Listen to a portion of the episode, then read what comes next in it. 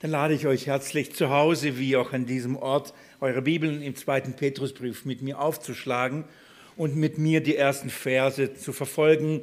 Ich möchte mit euch kurz durch die ersten Verse wieder durchgehen und euch da abholen und dann weitermachen in unserem Studium des zweiten Petrusbriefs. Petrus erinnert uns an den Empfang des Glaubens in den ersten zwei Versen. Das tut er aus der Notwendigkeit, um die Gemeinde und um die Kinder Gottes vor falschen Lehren und falschen Propheten zu schützen, damit sie klar wieder ausgerichtet sind und klar, ähm, Klarheit darüber haben, was sie für einen Glauben empfangen haben, damit sie da fest bleiben in dem Glauben. So erinnert er uns auch in den ersten zwei Versen daran, was wir empfangen haben, was für einen kostbaren und was für einen ja, teuren Glauben wir bekommen haben. Dass dieser Glaube oder mit diesem kostbaren Glauben, den wir empfangen haben, wir eben Gnade und Friede bekommen haben. Das ist eine, eine, eine herrliche Erkenntnis, die wir da haben. Und er wünscht uns und wünscht der Gemeinde und auch uns, dass wir in dieser Erkenntnis immer mehr und immer mehr zunehmen, dass wir in dieser Erkenntnis wachsen, in der Gnade und in diesem Frieden, den wir in, in und nur durch diesen einen kostbaren Glauben empfangen haben. So, die ersten zwei Verse, da ging es um die Erinnerung, dass wir einen kostbaren Glauben alle und vor allem alle das Gleiche empfangen haben. In, ab Vers 3 ähm, erinnert er uns an den Inhalt des Glaubens und sagt uns, warum dieser Glaube so kostbar ist. Was macht diesen Glauben so kostbar? Aus einem Glauben, warum wird er so ein kostbarer Glaube? Was, was macht aus ihm so, so, so wertvoll? Was macht ihn, diesen Glauben, so kostbar für uns, für dich und für mich? Ich hoffe, dass du das auch mit siehst und mit erkennst und erinnert uns daran, dass der Inhalt dieses kostbaren Glaubens erstmal darin besteht, dass Gott uns alles geschenkt hat. Das ist das Kostbare an diesem Glauben. Uns wurde mit diesem Glauben, den wir in Jesus Christus und durch Jesus Christus bekommen haben und geschenkt bekommen haben, uns wurde mit ihm auch eben alles geschenkt. Darum ist er so kostbar. Er ist so wertvoll, weil in ihm und nur in diesem Glauben alles mit beinhaltet, was wir brauchen zu, um, um für, für das Leben, für das ewige Leben, für unser Glaubensleben. Alles, was wir brauchen, wurde uns mit diesem Glauben geschenkt. Und somit auch alles, was wir brauchen, um Gott zu verherrlichen, um Gott ein Leben zu leben, das ihn wirklich verherrlicht. Das, ähm, in, in, das Wort, was mit Gottesfurcht hier Petrus ähm, oder, oder, übersetzt wurde, das kann man auch mit Frömmigkeit zum Beispiel übersetzen. Das heißt, hier geht es darum, um ein, um ein Lebens-, um Glaubensleben, das Gott verehrt, das Gott verherrlicht. Also das Kostbare an den Glauben, den wir bekommen haben, ist, wir haben alles von Gott selbst durch die göttliche Kraft ähm, haben wir alles bekommen, um dieses Leben eben leben zu können. Das ist ähm, das Herrliche. Der Zugang zu dieser Kostbarkeit, der Zugang zu, die, zu, zu diesem Alles, was uns gegeben ist, zu dieser göttlichen Kraft, ist in der Erkenntnis. So, je mehr wir erkennen, was wir haben, umso mehr werden wir Anteil an dieser Göttlichkeit Kraft an dieser göttlichen Kraft haben. Wenn wir, je mehr wir sehen, was wir alles haben, umso mehr werden wir Kraft haben, um dieses Leben zu leben. Das ist vielleicht ähm, ein, ein, ein guter Zugang zu dem Verständnis dieses Textes. Je mehr wir erkennen, was wir haben in ihm, umso mehr werden wir Kraft haben, darin auch zu leben.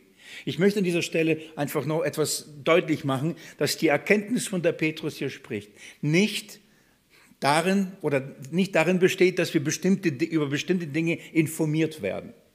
Es ist nicht nur so, dass man einfach so eine Liste bekommt und sagt, okay, du hast alles das und dann steht alles da drin und dann sagst du, alles klar, das, das habe ich jetzt gehört. Es ist keine Wissensansammlung, keine Informationübermittlung, äh, was wir alles haben, sondern diese Erkenntnis geht, weit, geht weiter, geht viel tiefer. Denn ähm, die Kraft aus der Erkenntnis ähm, resultiert darin, dass diese Erkenntnis gleichzeitig Liebe bedeutet. Die Bibel, wenn sie von der Erkenntnis spricht und von der Erkenntnis Gottes spricht, dann, dann redet sie davon, dass Gott uns erkannt hat, zum Beispiel.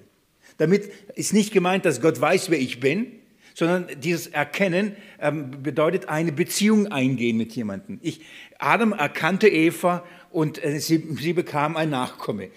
In diesem einander erkennen, man, man erkennt das Gegenüber an als, ein, als sein Gegenüber, entsteht eine Beziehung. Und aus dieser Beziehung entsteht Frucht. Und in dieser Weise ist eine Erkenntnis, von der hier die Rede ist, die Erkenntnis, die uns geschenkt ist, ist eine Erkenntnis, die ein Gegenüber hat. Ein Erkenntnis, ein Erkennen des einen, der mir gegenüber ist und ein Erkennen, eine Beziehung zu ihm. Und aus diesem Erkennen entsteht ein, eine, eine Liebe, eine Liebe zueinander. Es ist so entscheidend, dass der kostbare Glaube, den wir hier haben, ähm, der Unterschied zu allen anderen Religionen besteht darin, dass die Kraft, die wir zu diesem Leben äh, ähm, brauchen, resultiert aus der Erkenntnis der Liebe Gottes zu uns. Das heißt, wenn ich erkannt habe, dass ich geliebt bin und wenn ich in dieser Erkenntnis auch äh, Gott liebe, dann entsteht aus dieser Liebe die Kraft, eben die dazu notwendig ist, dann ein Leben zu leben, das Gott verherrlicht. Ohne die Erkenntnis der Liebe keine Kraft. Und das ist, ich bin mir sicher, dass ihr das versteht, sogar in natürlichen Dingen, in unsere natürliche Veranlagung lieben zu können. Ihr liebt ähm, viele Dinge, bin ich mir sicher, dass ihr, ihr, ihr liebt ähm, euren Partner, euren Mann oder Frau, ihr liebt die Kinder, ihr liebt die Familie, ihr liebt die Eltern, ihr liebt die Verwandten und aus dieser Liebe resultieren Dinge, die ihr für sie tut oder nicht tut. Je größer, größer die Liebe zu einer Person, umso größer auch die Kraft und die Motivation, etwas zu tun oder eben etwas zu lassen. Ich, ich bin mir nicht sicher, ihr versteht das Prinzip. Und ihr kennt das Prinzip, ihr kennt die Kraft, die daraus resultiert, oder? Ihr kennt die Kraft, die aus der Liebe hervorwächst. Oder andersrum, ihr kennt doch, wenn die Liebe erkaltet, wie, wie, wie auf einmal die Kraft schwindet, bestimmte Dinge zu tun oder nicht zu tun. Und diese Liebe kann erkalten gegenüber dem Partner, gegenüber den Kindern, gegenüber den Eltern und gegenüber den Verwandten oder Freunden. Die, die Liebe erkalten. Und dann sich aufzuraffen, etwas zu tun, ist weit schwieriger. Und dann kommt an, an, an die Stelle äh, der Liebe kommt ähm, Verantwortung. Anstelle der Liebe kommt Verpflichtung und Notwendigkeit. Und das lang durchzuhalten, ist nicht einfach. Okay, ich muss, ich soll, das ist, ist meine Verantwortung, das ist meine Aufgabe. Wer, wer versucht lange auf dieser Ebene einem anderen zu dienen, wird ausbrennen weil das auf, auf Dauer keine Kraft geben wird. Nur Verantwortung und, und, und ähm, Pflichtbewusstsein hat keine Kraft, um dem anderen die Frucht zu geben oder das ein, ein, ein, ein gutes Werk zu, zu tun. Begründet aber unser Verhalten in der Liebe, in der Liebe zu unserem Gegenüber, weil wir ihn kennen. Und, und, und wie entsteht Liebe? Je besser ich jemand kenne, umso intimer wird die Beziehung. Beziehungen gehen auseinander, auf welchen Ebenen auch immer, wenn man sich auseinanderlebt.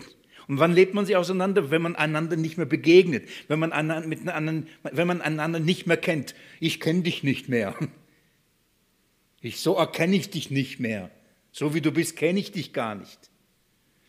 Je, je, je mehr wir einander kennen, umso mehr werden wir miteinander in Liebe verwurzelt und gegründet sein. Liebe Geschwister, die Kraft, von der Petrus hier spricht, von der göttlichen Kraft, die uns alles ist, die uns, dass wir für alles, für alles uns reichen wird, resultiert aus der Erkenntnis der Liebe Gottes zu uns und der, der, unserer Liebe zu ihm. Je mehr wir erkennen, dass wir von Gott geliebt sind, umso mehr wird das in uns die Liebe zu ihm wecken. Je größer die Liebe in uns zu ihm ist, umso mehr werden wir Kraft haben, ein Leben zu leben in dieser Welt, das ihn verherrlicht, das ihm würdig ist. Das ist das Prinzip, das dahinter steht. Also hinter dieser Erkenntnis ist keine Wissensansammlung bei Bibelstunden, Predigten, Seminaren, Büchern oder Bibellesen. Es ist nicht, ich, ich lese und ich weiß, okay, das muss sein, das muss nicht sein, das ist richtig, das ist falsch. Das ist da, da, aus diesem Wissen resultiert keine Kraft. Aus dem Wissen der Erkenntnis Gottes in Christus Jesus, seine Liebe zu uns, daraus resultiert Kraft. Ich, für mich ist es sehr, also ich, ich bin mir, wie soll ich sagen, ohne zu persönlich zu werden, ich kenne das aus meinem privaten, aus meinem persönlichen Leben in, in der Liebe zu meinen Lieben ähm, und ich kenne das Gott gegenüber. Ich kenne den Unterschied persönlich, für Gott etwas zu tun, weil ich denke und, und dachte, ich muss es tun. Und aus, aus der Kraft der Liebe zu ihm, weil ich es will, ich liebe ihn. Und ich, ich, kenn, ich kann den Zeitpunkt meines Lebens nennen, an dem ich für Gott Dinge tun wollte, bevor ich ihn liebte und danach nachdem ich ihn liebte. Und ich kenne den gravierenden Unterschied. Diese Erkenntnis, von der wir hier reden, also, ist die Erkenntnis der Liebe Gottes. Eine, eine Erkenntnis, ich könnte es sogar so formulieren, durch die Liebe dessen, der uns berufen hat, könnte man sogar das übersetzen. Kraft bekommen wir in, in der Erkenntnis der Liebe dessen, der uns berufen hat. Was diese Liebestat ähm, letztendlich kennzeichnet oder wie, wie erkennen wir die Liebe Gottes? Und jetzt ist wichtig, schaut mal, geht mit mir schon, macht man nur einen kurzen Sprung in Vers 8. Ein lieber Bruder hat in seiner allen Liebe zu mir und Weisheit mich nach der letzten Bibelstunde kam er zu mir und hat mich daran erinnert, was ich nicht klar genug gesagt habe. Ich bin dankbar dafür, da habe ich die Gelegenheit, es deutlicher zu machen. Schaut mal Vers 8. Denn wenn diese Dinge bei euch vorhanden sind und zunehmen, lassen sie euch in Hinblick auf die Erkenntnis unseren Herrn Jesus Christus nicht träge und nicht fruchtlos sein. Wo, was, von welcher Erkenntnis spricht Petrus? Wen müssen wir erkennen? Die Erkenntnis unseren Herrn und Jesus Christus. Warum ist es so wichtig? Weil nur in Jesus Christus du Gottes Liebe erkennen wirst. Du kannst Gott nicht in der Liebe begegnen oder in der Liebe kennen. Du kannst Gottes Liebe auch sogar nicht erfahren, nur in Christus Jesus. Das heißt, wenn du Gott in der Liebe kennenlernen willst und wenn du mit ihm eine Beziehung, in der Lie eine Liebesbeziehung eingehen willst, dann geht es nur über Jesus Christus, über das richtige Verständnis von Jesus Christus. Denn darin hat Gott seine Liebe uns erwiesen. Denn darin hat Gott seine Liebe uns offenbart. Das ist Gottes Liebe zu uns. Das ist die Demonstration seiner Liebe. Das heißt, wenn du wissen, liebt mich Gott ja oder nein? Und du danach ohne Christus zu ihm kommst und ihn da fragst, wirst du das nicht erkennen. Andersrum, erkennst du Christus nicht? Kennst du Christus nicht? Verstehst du Christus nicht? Dann kannst du die Liebe Gottes nicht spüren. Dann kannst du die Liebe Gottes nicht erfahren. Und so wirst du keine Kraft haben, in deinem Leben wird keine Frucht.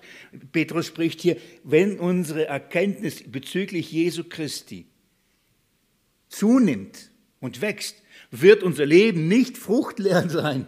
Es wird Früchte haben, es wird Früchte tragen. Denn alles, was wir tun, und das ist, es ist so entscheidend, alles, was wir tun, ist in der Liebe begründet. Und ohne Liebe gibt es keine Kraft. Ohne Liebe gibt es keine Kraft. Dann ist es Religion. Dann ist es Gesetz. Alles Mögliche, nur nicht neuer Bund.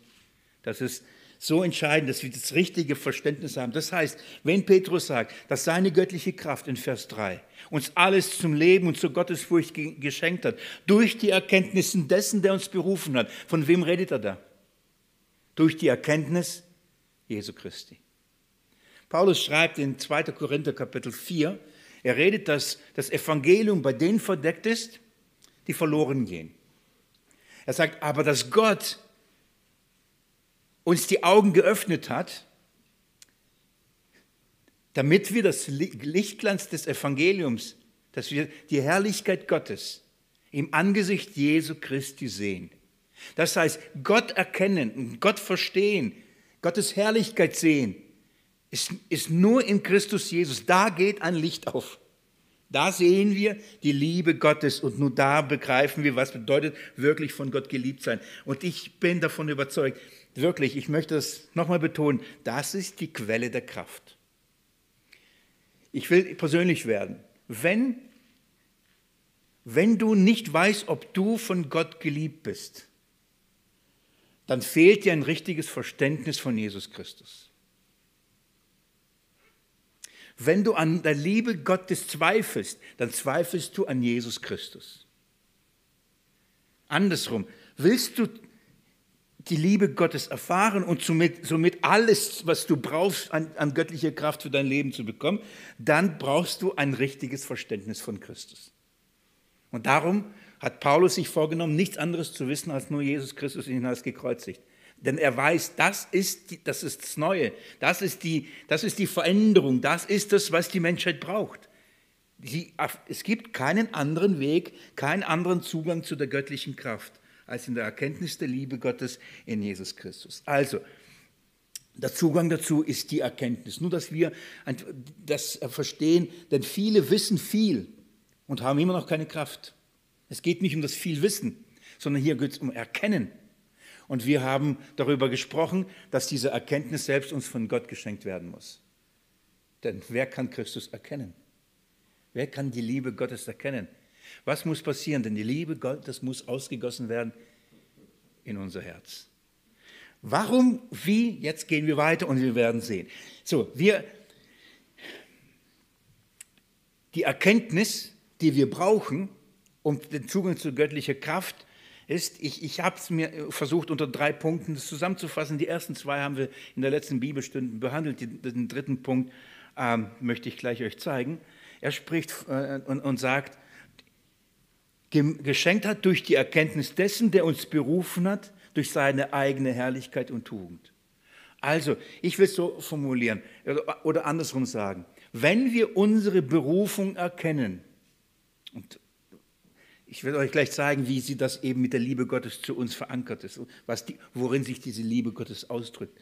Wenn wir die unsere, wenn, wenn wir, je mehr wir die Berufung, also je mehr wir unsere Berufung erkennen, umso mehr werden wir ähm, begreifen, was wir alles von Gott geschenkt bekommen haben. Das Erste ist, wenn wir über unsere Berufung nachdenken und das Erste, woran uns Petrus uns erinnert bezüglich unserer Berufung. Nochmal, es ist eine Erinnerung. Es ist etwas, was, was wir wissen. Das Erste, woran er uns erinnert, ist nämlich, wer uns berufen hat. Das ist der, der sagt, meine Schafe hören meine Stimme und sie folgen mir. Es ist der, der uns mit seinem heiligen Ruf berufen hat der uns gerufen hat. Und weil er uns berufen hat, hat er uns gerechtfertigt. Und weil er uns gerechtfertigt hat, hat er uns verherrlicht. Ihr, erinnert euch an die letzte Bibelstunde. So, das ist das Erste. Das Zweite ist, wir, wir sprechen, wie er uns berufen hat. Er, Petrus erinnert uns nicht nur an den, der uns berufen hat, sondern er sagt und erinnert uns auch, wie er, wie, der, er, wie er uns berufen hat. Und er spricht durch seine eigene Herrlichkeit und Tugend. Mit Herrlichkeit können wir äh, übersetzen durch seine Vollmacht und seine Kraft. Nun, damit wir dann den Bezug dazu schaffen, zum Beispiel, wenn, wenn, ähm, wenn Jesus sagt, Vater, verherrliche mich, wie ich dich verherrlicht habe, dann, dann redet er von, erweise deine Macht und Kraft in, im Leiden, im Sterben, Auferstehung, zeig, wer du bist, wer du bist. Offenbare deine Macht. Als die äh, Maria und Martha Jesus gefragt haben, sie sollen Lazarus aus den Toten auferwecken, dann betet Jesus und sagt, Vater, verherrliche mich, wie ich dich verherrlicht habe. Und dann spricht er, Lazarus kommt raus und, und, und die, die Herrlichkeit Jesu ist darin, er hat Macht über Leben und Tod. Das heißt, durch seine Herrlichkeit und Tugend, es ist nicht nur einfach irgendein Lichtglanz, durch das er uns berufen hat, sondern hier geht es um seine Vollmacht, es geht um seine Kraft, es geht um das, was er ist, der Schöpfer, der spricht und das wird. Also Petrus erinnert uns, durch wen also wen erkennen wir? Der uns berufen hat. Wie hat er uns berufen? Durch seine, durch seine eigene Kraft, durch seine eigene Fähigkeit. Und darum sagt es nochmal Untugend. Das heißt seine Anstrengung, sein Fleiß, sein, sein Engagement.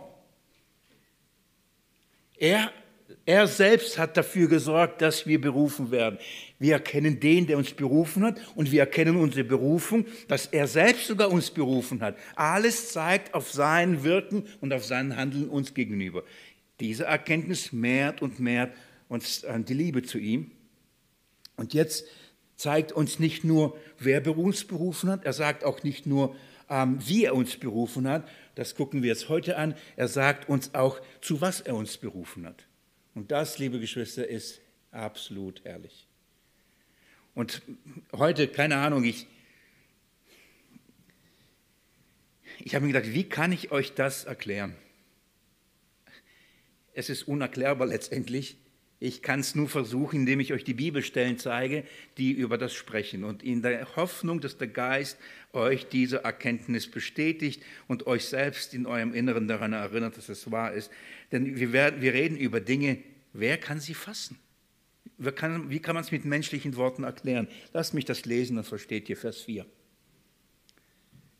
Also es ist die Rede von dem, der uns berufen hat, durch seine Herrlichkeit und Tugend, durch die er uns die kostbaren und größten Verheißung geschenkt hat, damit ihr durch sie Teilhabe der göttlichen Natur werdet. Zu was wurden wir berufen? Unsere Berufung besteht darin, dass wir durch diese Berufung, durch diesen herrlichen, allmächtigen, absolut fähigen, dass wir durch ihn zu den die größten und die kostbarsten oder die kostbarsten größten Verheißungen geschenkt bekommen haben. Zuerst mal, wir wurden dazu berufen, etwas geschenkt bekommen zu haben. Wir wurden nicht berufen, um etwas uns zu erarbeiten. Unsere Berufung besteht nicht darin und schau zu, dass du die Quelle der Kraft findest. Schau zu, dass du das machst. Schau zu, dass du das hervorbringst. Das ist nicht unsere Berufung. Unsere Berufung ist als erstes, dass wir die, und jetzt schaut mal, die kostbarsten und die größten, also weniger geht nicht, die kostbarsten und die größten Verheißungen geschenkt bekommen haben. Dazu wurden wir berufen. Und ich will euch diese Frage nochmal persönlich stellen, oder ich, immer wieder will ich die Frage stellen, ist es dir bewusst, Erkennst du deine Berufung? Erkennst du, wozu du berufen worden bist von Jesus Christus? Dass du Zugang hast, ein Geschenk kriegst, die größten und die kostbarsten Verheißungen zu empfangen. Und jetzt schaut mal, was ist die größte oder was beinhaltet das? Was umschließt all die Verheißungen, die es gibt? Er redet von Mehrzahl, also von vielen. Es ist nicht nur eine Sache. Aber er spricht jetzt über eine Sache, die alles einschließt. Er spricht jetzt über etwas, was wir durch, zu was wir berufen worden sind, das alle Verheißungen, die kostbarsten, beinhaltet. Das heißt, weil wir das haben, haben wir alles. Er redet und durch sie, durch diese Berufung und durch diese Verheißung haben wir Zugang oder haben wir Anteil an der göttlichen Natur. Wir gucken uns gleich diese göttliche Natur, was Paulus damit, äh, Petrus damit meint, und ich werde versuchen, euch das zu sagen. Aber lasst mich das ganz kurz nochmal, da bin ich letzten Bibelstunde stehen geblieben und da habe ich so oft gehört. Petrus spricht von kostbarsten, größten Verheißungen. Und ich möchte diesen Übergang hier zu, diesen, zu, zu der göttlichen Natur dadurch herstellen, ähm, indem ich euch nochmal daran erinnere, was Verheißung bedeutet wenn die Bibel von Verheißungen spricht, die uns Gott zuspricht oder uns, uns verheißt, dann, dann redet die Bibel erstmal davon, ähm, was er tut. Es ist ein Versprechen Gottes, dass Gott etwas für uns tun wird. Das heißt, Verheißung ist nicht, ich verheiße dir, wenn du was tust, tue ich es dir auch. Verheißung ist nicht, ähm, solange du das tust, dann werde ich auch das tun.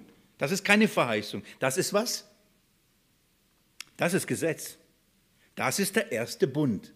Der erste Bund sagt, Segen, solange du in allen meinen Rechtsbestimmungen und Ordnungen und Gesetzen lebst, dann Segen. Tust du das nicht, dann Fluch. Das ist nicht Verheißung. Liebe Geschwister, wichtig, das ist keine Verheißung. Eine Verheißung ist die, dass Gott sagt, ich werde etwas tun, weil du es nicht tun kannst. Wo bekommen wir die erste Verheißung? Und nicht die erste, eine der ersten Verheißungen, bevor ich was Falsches sage. Was ist so eine der ersten, größten, herrlichsten Verheißungen? Geht mit mir in den Römerbrief, kurz, Kapitel 9.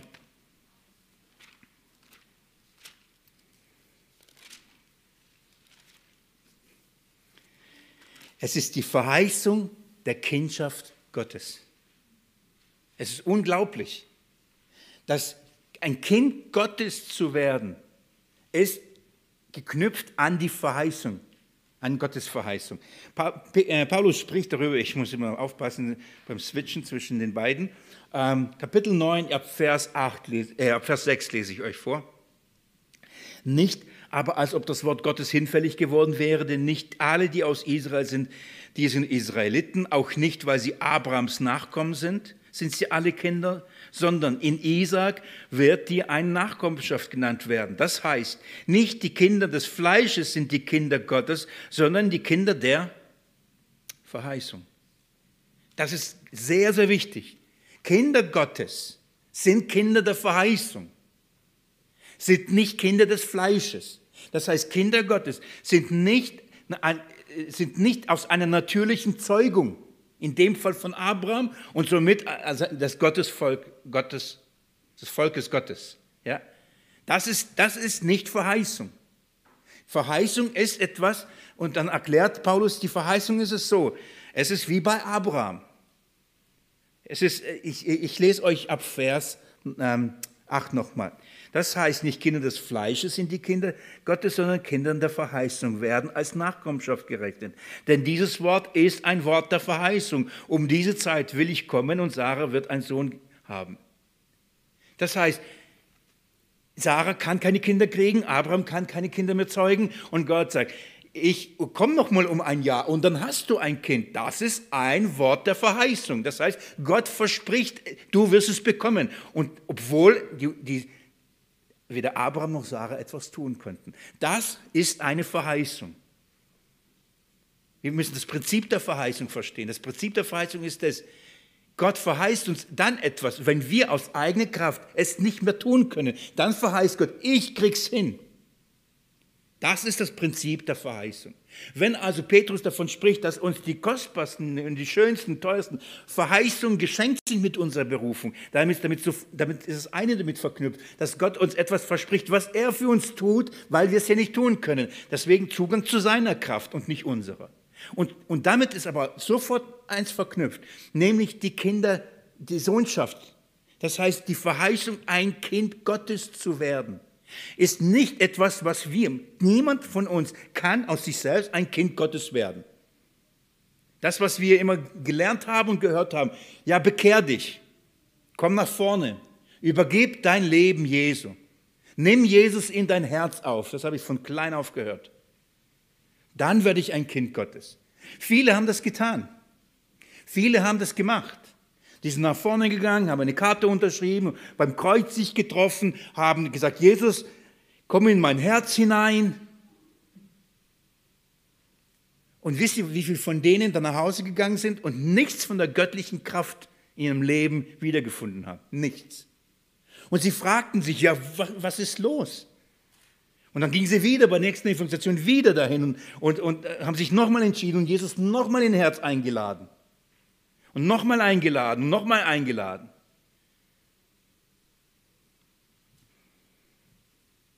Ein Kind Gottes wird man, wenn man von Gott geboren wird. Johannes Evangelium. Kennt ihr alle, gell? Johannes 1.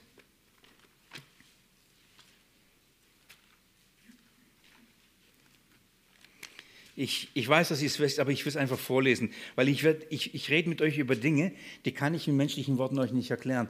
Ich will sie einfach vom Wort Gottes lesen und darauf hoffen, dass der Geist Gottes euch da, das sagt, was er damit sagen will. Johannes 1, ich lese ab Vers 11. Er, das ist Jesus, er kam in das Seine und die Seinen nahmen ihn nicht an.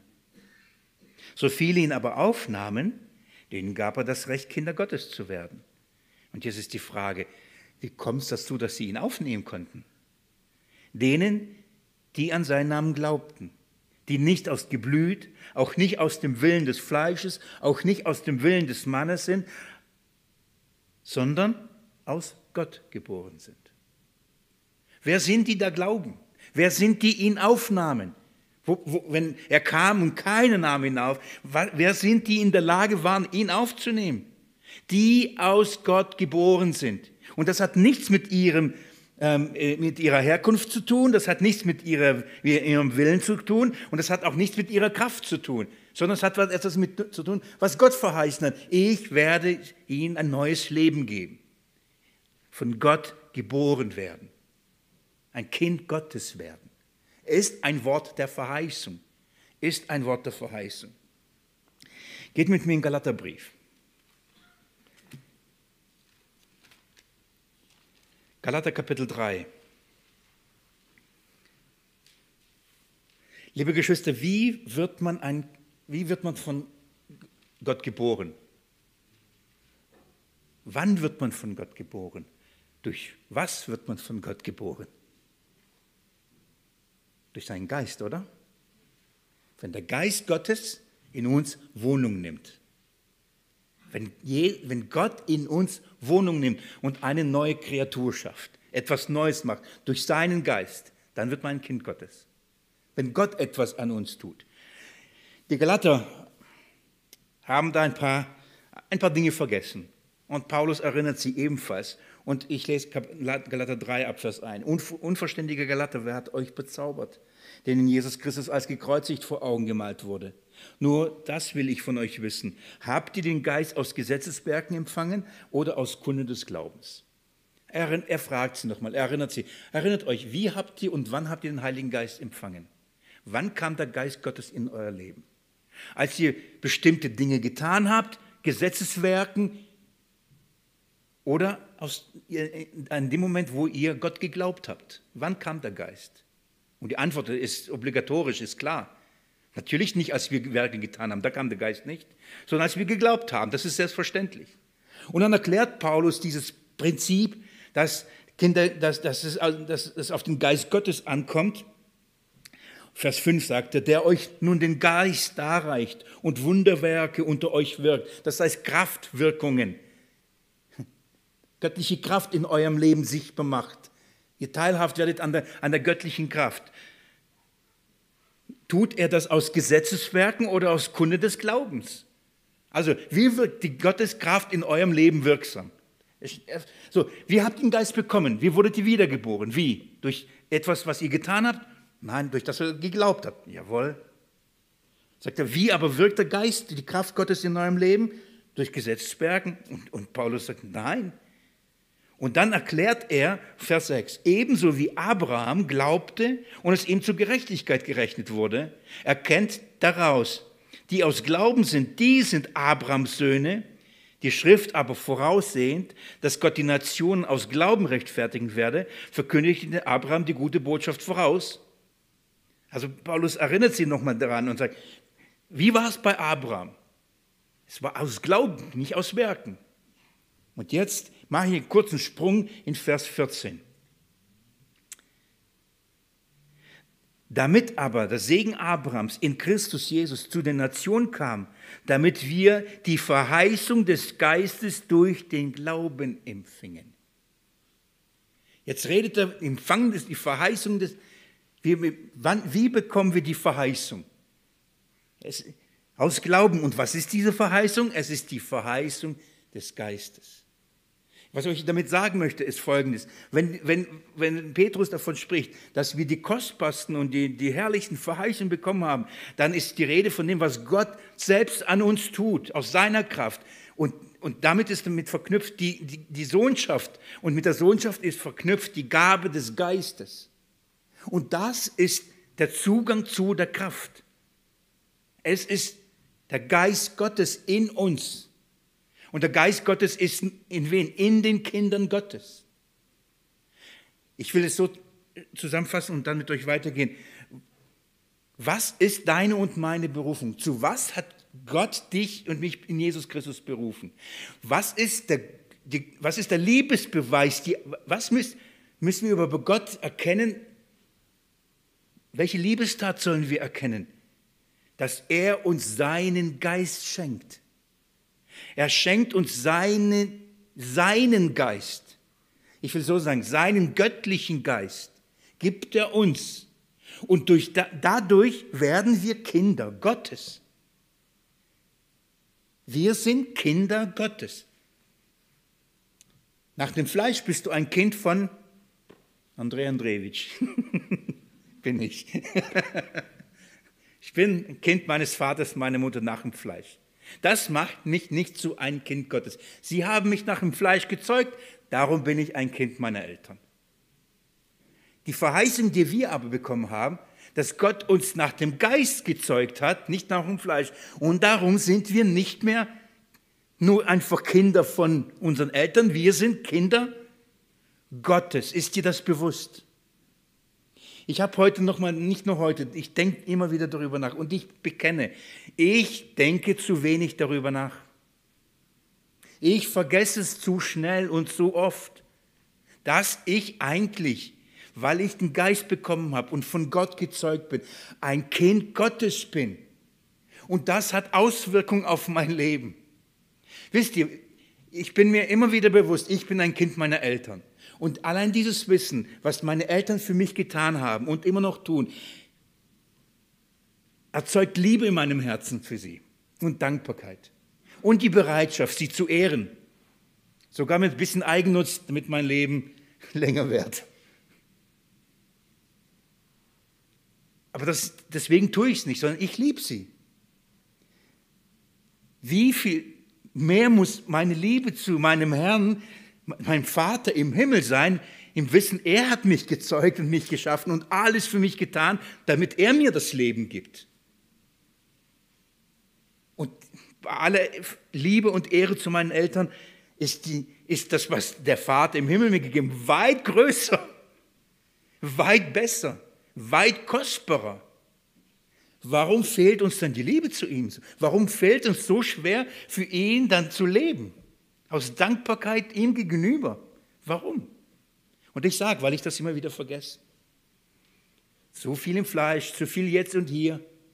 Und dann vergisst man eigentlich, dass man ein Kind Gottes ist. Dass man ein Kind Gottes ist.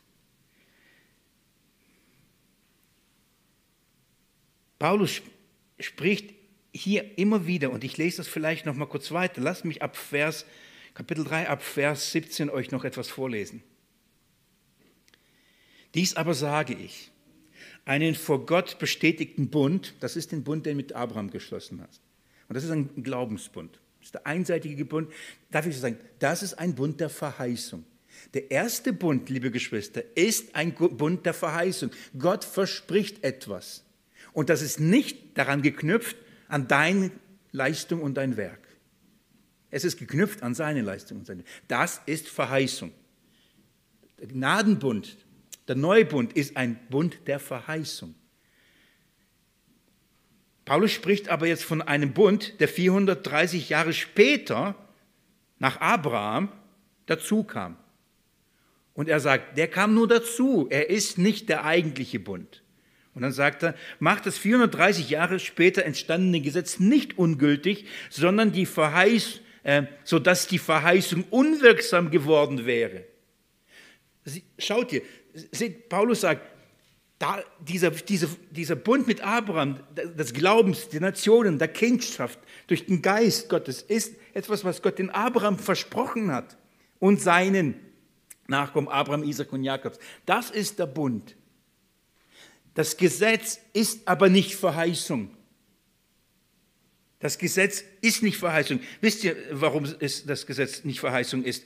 Lest mit mir einen Sprung zurück, Vers 11. Ich hoffe, ihr könnt jetzt diesen Sprung mit mir machen. Dass aber durchs Gesetz niemand vor Gott gerechtfertigt wird, ist offenbar. Denn der Gerechte wird aus Glauben leben. Das Gesetz aber ist nicht aus Glauben. Das Gesetz ist nicht aus Glauben. So, Verheißung ist Glauben. Ich glaube, dass Gott es versprochen hat. Das Glaube und Verheißung sind miteinander verknüpft. Gesetz ist nicht mit dem Glauben verknüpft. Gesetz ist, du halte und du wirst leben. Das hat nichts mit Glauben zu tun. Weißt du, was du tun musst? Ich weiß, dann tu es. Aber ich habe keine Kraft. Egal, tu es. Die Verheißung ist etwas anderes. Und deswegen müssen wir begreifen, das sind zwei verschiedene Dinge. Und was wir bekommen haben, den kostbaren Glauben, ist Verheißung. Das ist das Kostbare, das ist das Neue, das ist das Bessere. Es ist Verheißung. Wieder zurück, Vers 19. Vers 18 nochmal. Denn wenn das, wenn, der, wenn das Erbe aus dem Gesetz kommt, so kommt es nicht mehr aus der Verheißung. Dem Abraham hat Gott es durch Verheißung geschenkt. Das ist so klar eigentlich. Wenn es aus dem Gesetz ist, dann keine Verheißung. Aber das, was Gott mit Abraham, und wir sind doch Kinder Abrahams. Das heißt, wir sind Kinder der Verheißung. Und wir müssen das verstehen. Was ist das Wertvolle, was ist das Kostbare an dieser Verheißung, was wir da bekommen haben? Was ist das Kostbare, was wir in, in, in Christus Jesus bekommen haben? Je mehr wir das begreifen, umso mehr werden wir ihn doch lieben, oder? Wenn ich, wenn ich denke und ich weiß, ich muss das tun, um Gottes Liebe zu bekommen, um Gottes Liebe mir zu erarbeiten, das nicht tun, aber das tun, das Gesetz halten. Wenn ich denke, wenn das der Weg ist, um die Liebe Gottes zu bekommen, dann bin ich unter dem Fluch, weil das, dann bin ich der Verfluchteste, den es gibt. Ich werde niemals, niemals in die Liebe hineinkommen können, weil ich niemals wissen würde, hat es gereicht oder nicht. Aber nur durch die Verheißung kann ich in die Liebe Gottes hinein. Denn Gott sagt, weißt du was, Willi, ich liebe dich und ich habe alles für dich getan. Alles, was ich will, habe ich für dich getan und alles, was du nicht tun solltest, dafür bin ich gestorben. Wirklich? Ja, habe ich gemacht. Oh, ich danke dir. Glaubt ihr, das ist das, was in mir die Liebe entfacht hat. Ich sage euch, das ist das, was in mir dann so die Liebe zu ihm so groß gemacht hat. Als ich das verstanden habe, als ich das erkannt habe, das ist Verheißung, die uns hier zugesprochen wird. Ich lese ähm, vielleicht noch Vers 21 und bis kurz bis zum Ende. Ist denn das Gesetz gegen die Verheißung Gottes?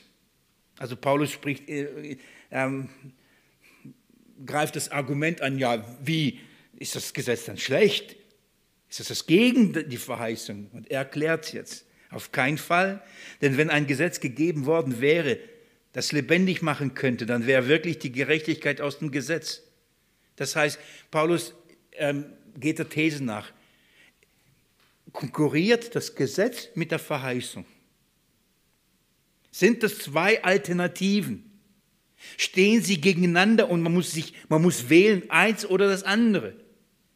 Und Paulus sagt, nein, das, Gesetz wurde niemals als Alternative gegeben. Das Gesetz kam nur dazu. Es war niemals der Weg zu der Liebe Gottes, niemals. Es hat nur eine Funktion gehabt. Es steht nicht in Konkurrenz. Du musst es nicht gegeneinander ausspielen. Denn wenn Gott jemals gedacht hätte, durchs Gesetz wirklich eine Gerechtigkeit aufgeredet, dann bräuchte doch die Verheißung vorher nicht. Und dann sagte Vers 22, aber die Schrift hat alles unter die Sünde eingeschlossen, damit die Verheißung aus Glauben an Jesus Christus den Glaubenden gegeben wird. Das Gesetz hat nur eins getan. Es hat alle Menschen unter die Sünde eingeschlossen, damit sie alle begreifen, sie brauchen die Liebe Gottes in Jesus Christus. Das ist die Funktion des Gesetzes. Das ist die Funktion. Und darum spricht er, dass das Gesetz, also Vers 24, also ist das Gesetz ein Erzieher, ein Zuchtmeister, kennen wir aus dem Luther, gell? ein Zuchtmeister auf Christus hin geworden, damit wir aus Glauben gerechtfertigt werden. Nachdem aber der Glaube gekommen ist, sind wir nicht mehr unter einem Erzieher. Wir sind nicht mehr unter dem Zuchtmeister. Ich, ich, ich, ich kann es mir nicht verkneifen an dieser Stelle. Kann ich nicht. Wenn man, das Gesetz kam dazu, damit man begreift, man braucht die Verheißung. Ist man zu der Verheißung durchgedrungen in Christus Jesus? Was braucht man nicht mehr? Denjenigen, der uns zum, zu der Verheißung trieb, oder? Dann ist man nicht mehr unter dem Zuchtmeister, nicht mehr unter dem Erzieher. Und die, das, was ich mir nicht verkneifen kann, und ich frage mich, wie kommen Christen heute noch dazu, zu glauben, dass das Gesetz in unserer Ethik immer noch eine Rolle spielen kann? Und zwar, und sei es nur als ein Erzieher. Und sei es als nur ein Zuchtmeister. entweder Verheißung oder Zuchtmeister. Und ich verspreche dir, Verheißung, Kraft. Warum? Weil da ist Liebe. Zuchtmeister, ist da Liebe? Da ist Zucht. Priegel. Das ist Zucht. Ich weiß nicht, in meiner Schulzeit, ich hatte noch mal einen Lehrer gehabt, da gibt es mit dem Stock auf die Finger. So alt bin ich schon. Oder ich bin halt in einer anderen Kultur aufgewachsen. Das war ein Zuchtmeister. Ne? Okay, und zack, hier alles da war akkurat. Manche finden es noch heute notwendig. Lassen wir das pädagogisch mal beiseite. Ich hoffe, ihr versteht das Prinzip der Verheißung. Das, wenn Petrus also von der Verheißung redet, dann ist es, nur, ist es mehr wie als nur, Gott verspricht uns etwas, uns etwas Schönes, Kostbares zu geben. Es ist etwas, damit ist ein, eine ganze Theologie der Gnade verknüpft, damit ist die Theologie der Kindergottschaft, der äh, Kinder, Kind Gottessein verknüpft, damit ist äh, das Verständnis von Gesetz und Gnade, damit ist alles verknüpft, weil die Verheißung letztendlich der neue Bund bedeutet. Gott selbst macht es. Und das passt in den Kontext von Petrus, wenn er sagt, da seine göttliche Kraft uns alles geschenkt hat. Und das gilt zu erkennen. Diese, diese Erkenntnis, unsere Berufung, zu was wurden wir berufen? Zu was für einem, was, was ist unsere Berufung? Von Gott etwas geschenkt bekommen, nicht nur etwas, seine Kindschaft. Und mit seiner Kindschaft Teil dieser Verheißung zu sein, nämlich was? Durch Gottes Geist vom Neuen geboren zu werden. Und damit geht einher, Empfang des Geistes. Ich, Ihr, ihr kennt das, ähm, als Jesus sagt, wartet hier auf die Verheißung in Jerusalem zu seinen Aposteln und sprach vom Heiligen Geist. Damit ist Verheißung auch mit dem Heiligen Geist und an den Heiligen Geist geknüpft. Das heißt, alles, was Gott verheißen hat, tut und wirkte in und durch seinen Heiligen Geist.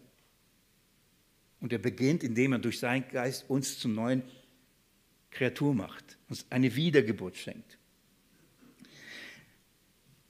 Liebe Geschwister, der erste Mensch ist von der Erde. Er ist irdisch. Die Bibel redet, er ist seelisch. 1. Korinther 15. Vor einigen Jahren haben wir uns damit auseinandergesetzt, dass der erste Mensch nicht geistlich wiedergeboren war. Erinnert ihr euch noch daran? Er ist nicht ein, eine geistliche Kreatur gewesen. Und nach dem Sündenfall verlor er nicht den Geist. Er hatte den nie. Er war eine irdisch, er, er war irdisch. Er war, er war Mensch. Durch, durch dieses Irdische, durch dieses ähm, Seelische und nicht Göttliche war er nicht in der Lage, in dem Willen Gottes zu leben und, und der Sünde und der Versuchung zu widerstehen, weil er nicht göttlich war, sondern irdisch war. Und dann kam eine Versuchung und nur in einer Form von einem Baum nichts essen. Das hat schon gereicht, um den Menschen zu versuchen und zum Fall zu bringen. Und so ist der Mensch, der erste Mensch, irdisch, er ist gefallen und somit ist er ein Sünder. Und, und, und durch diese Rebellion und durch diese Sünde im Fleisch wurde er versklavt und verkauft. Und ab diesem, ab diesem Zeitpunkt ist er entfremdet dem Leben Gottes. Er hat keinen Anteil am Leben Gottes. Er hat keinen Anteil an der Herrlichkeit Gottes. Er ist verkauft und wird bestimmt, darf ich so, er wird fremdbestimmt. Auch wenn der Mensch nicht das, das nicht glaubt und immer denkt, er ist, er ist der Chef und sitzt im Sattel, der Mensch wird fremdbestimmt. Die Frage ist nur von wem. Er ist verkauft. Ich glaube, ich muss euch das nicht beweisen, oder? Ich erinnere euch an den Epheserbrief, an den Römerbrief.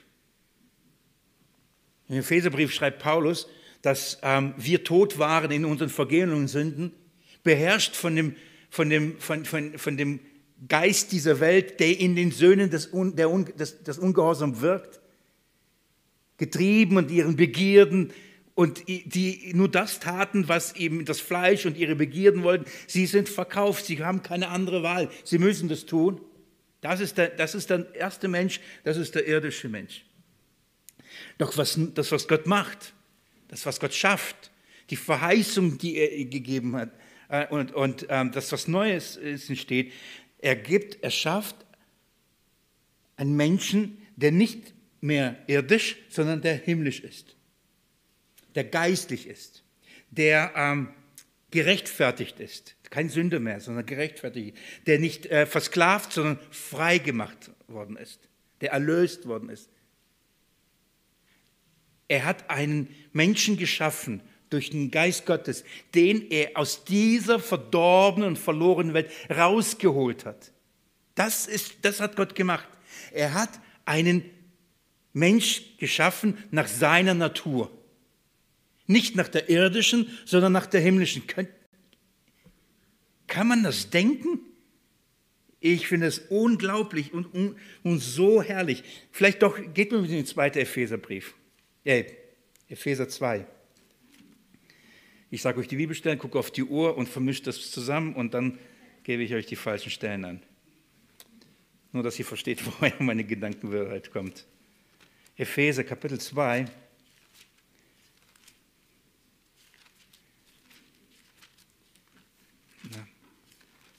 So. Vielleicht lese ich die ersten Verse an, damit wir den Zusammenhang nochmal vom Wort Gottes haben. Paulus schreibt, auch euch hat er auferweckt, die ihr tot wart in den Vergehungen und Sünden, in denen ihr wandelt, gemäß dem Zeitlauf der Welt, gemäß dem Fürsten der Macht der Luft, des Geistes, der jetzt in den Söhnen des Ungehorsams wirkt. Unter diesen hatten auch wir einst alle unser Verkehr in den Begierden unseres Fleisches, indem wir den Willen des Fleisches und äh, der Gedanken taten und von Natur äh, Kinder des Zorns waren. Das ist der, der natürliche Mensch. Er ist getrieben und, und beherrscht von, von, dem, äh, von dem Fürsten der Macht der Luft und seines Geistes. Und zu was animiert er diesen Menschen? Dass er permanent den Willen seines Fleisches und seine eigenen Gedanken tut.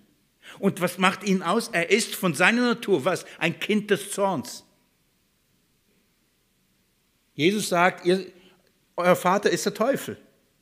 Denn ihr tut das, was er euch sagt. Ihr tut sein, das, das tut ihr. Was er ist und will, das tut ihr. Das ist euer Vater. Die Kindschaft. Wir verstehen, der Teufel hat doch keine Kinder gezeugt, gell? Das kann er nicht. Wenn Jesus sagt, der Vater ist euer Teufel, dann meint er nicht, dass der Teufel Menschen macht. Er sagt, der Ursprung eures Lebens und eurer Intention, eures Denken, ihr, ihr, ihr werdet von ihm geleitet. Ihr werdet von ihm beherrscht, ihr werdet von ihm kontrolliert, ihr werdet von ihm motiviert. Das macht euch zu seinen Kindern. Was macht ein Kind Gottes dagegen aus? Von wem wird er kontrolliert? Von wem wird er beherrscht? Schaut mal, was Paulus dann sagt. Herrlich, herrlich. Vers 4. Gott aber, der reich ist an Barmherzigkeit, hat um seiner vielen Liebe willen, okay? Liebeserweis. Gott hat wegen der Liebe zu uns etwas getan. Er hat einen Liebesbeweis erbracht. Und was ist der Liebesbeweis? Womit er uns geliebt hat. Auch uns, die wir in den Vergehungen tot waren, Vergangenheit, mit dem Christus lebendig gemacht. Versteht ihr? Sein Liebeserweis, Gottes Liebeserweis und Beweis äh, für dich war der, dass er dich lebendig gemacht hat. Du warst tot in Vergehung und Sünden. Die herrliche Verheißung ist, ich mache dich lebendig. Dann sagt er, wie das Ganze stattgefunden hat. Ähm, er redet von, er hat uns mit auferweckt und mitsitzen lassen in der Himmelswelt in Christus, damit er in den kommenden Zeitaltern den überragenden Reichtum seiner Gnade in Güte an uns erweist in Christus Jesus. So viele Herrlichkeiten in, in, in einem Satz, unglaublich. Dann Vers 8. Denn aus Gnade seid ihr gerettet aus Glauben, das nicht aus euch. Gottes Gabe ist es, nicht aus Werken, damit niemand sich rühme. Auch das, jetzt all diese Dinge, die kommen zusammen. Es ist Gottes Werk an uns. All das, Gnade, Glaube, all das gibt er uns. Und jetzt schaut mal Vers 10. Was ist die Konsequenz, dass er uns ähm, lebendig gemacht hat? Was ist das, dass er uns lebendig gemacht hat? Schaut mal Vers 10. Denn wir sind sein Gebilde. Wir sind sein, wir sind etwas, das er gebildet hat, das er gemacht hat, das er geschaffen hat. Er hat den ersten Menschen, ein, das erste Gebilde aus dem, aus dem Erden gemacht, aus dem Tonklumpen und hat durch seinen Lebensodem gemacht, dass dieses, diese, diese Materie da anfängt zu leben, zu atmen und zu leben. Jetzt durch seinen Geist, durch den ewigen Geist, hat etwas Neues gemacht, ein neues Gebilde. Und jetzt schaut mal, denn wir sind sein Gebilde in Christus Jesus, geschaffen zu guten Werken. Wisst ihr, was das Neue ist? Was, was, was das Kostbare an unserem Glauben ist, was der Inhalt unseres Glaubens ist, was wir glauben. Wir glauben, dass Gott uns durch seine Verheißung neu gemacht hat, damit wir in den neuen, in, in guten Werken wandeln können. Er hat uns mit dieser neuen Schöpfung, mit, diesem, mit der Neugeburt, Wiedergeburt, hat er uns alles gegeben, damit wir geschaffen zu guten Werken, die Gott vorher bereitet hat, damit wir in ihnen wandeln sollen. Vor kurzem in der Jugend sprach ich darüber, liebe Geschwister, das, was Paulus hier meint, ist nicht, dass Gott vor Grundlegung der Welt gesagt hat, okay Willi, am Montag machst du das, am Dienstag machst du das, am Mittwoch musst du diese Aufgabe tun, am Donnerstag das. Dann musst du nach Bettringen gehen und dort Pastor sein und dann, dann später da oder was. Das ist nicht das. Gott hat nicht vor Grundlegung der Welt für mich jeden Tag in gewisser Weise vorgelegt und weh, ich gehe nicht darin. Dass ich morgens aufstehe und sage, oh Gott, was hast du vor Grundlegung der Welt bestimmt? Marmelade oder Nutella heute Morgen? Welches, was muss ich heute tun? Das ist nicht, was Gott will. Das ist nicht, was er damit meint. Sondern was Gott damit meint ist, es, Gott hat Werke vorbereitet vor Grundlegung der Welt, die ihn verherrlichen. Kennt ihr solche Werke, die er vor Grundlegung vorbereitet hat? Werke der Liebe. Und ich, mir würde die Zeit fehlen, alle Werke der Liebe euch hier zu zeigen. Die hat er vor grundlegender Welt bereitet und sagt, ich will, dass sie in diesen Werken wandeln. Das sind gute Werke. Und damit wir in diesen Werken wandeln können, die er vor grundlegender Welt schon bereitet hat, die ihn verherrlichen. Gott hat schon vor grundlegender Welt gesagt, was wird mich verherrlichen? Ich gebe euch ein Beispiel. Wenn ihr euch einander liebt, wird es mich verherrlichen. Wenn ihr einander vergibt, wird es mich verherrlichen. Wenn ihr einander ertragt, wird es mich verherrlichen.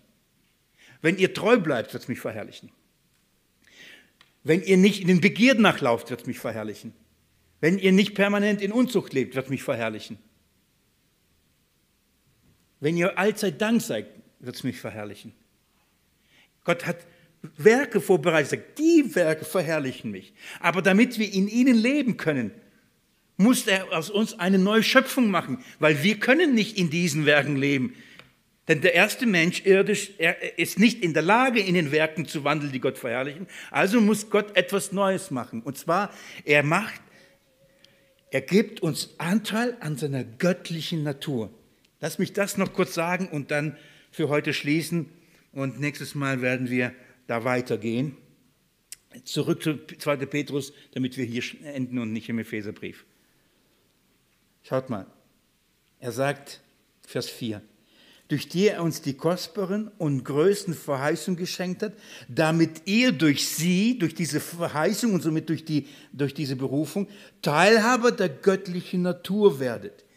Man kann es so übersetzen, Teilhaber, damit ihr Anteil habt an der göttlichen Natur. Damit ihr aus dieser und durch diese göttliche Natur seid. Das, das, das Kostbare an unserem Glauben ist, dass Gott uns versprochen hat, einen Anteil an ihm zu haben. Anteil an, ich will so sagen, ein Teil von ihm zu sein. Ist das der Hammer? Ihr, ihr, ihr könnt gedanklich schon ein bisschen weitergehen. Wenn, wenn ich sage, ein, ein Teil von ihm zu sein? Von was? Von wem? Von Christus, nämlich sein Leib. Wisst ihr nicht, dass ihr Glieder Christi seid? Wir sind der Leib Christi. Ein, wir haben Anteil an der Göttlichkeit Jesu. Versteht ihr, warum ich ich rede über etwas, was ich sage. Wenn Gott nicht die Erkenntnis in unser Herz gibt und uns diese Liebe, die darin steckt, uns offenbart, ich kann es euch nicht erklären. Aber wenn man es erfasst, weil er durch seinen Geist uns das zeigt, wisst ihr, wie viel Kraft das hervorbringen wird? Weil ich weiß, welchen Christus Jesus bin. Weil ich weiß, ich bin ein Kind Gottes weil ich weiß, er hat mich zu etwas Neuem geschaffen und hat mir alles gegeben, damit ich in dieser Neuheit leben kann. Warum leben wir so nicht? Es gibt zwei Gründe. Man ist nicht ein Kind Gottes. Man hat ein Wissen über Gott, man hat ein Wissen über Christus, man hat ein Wissen über, die, über all diese Dinge, aber man hat ihn nicht erkannt. Das heißt, Und weißt du, wann du ihn nicht erkannt hast? Wenn du ihn nicht liebst. Denn erkennen heißt lieben. Erkennen ist lieben. Aber du sagst, ich liebe ihn, Willi. Ich liebe ihn wirklich. Und trotzdem wandle ich so oft im Fleisch. Dann gibt es einen zweiten Grund, weil du das vergessen hast.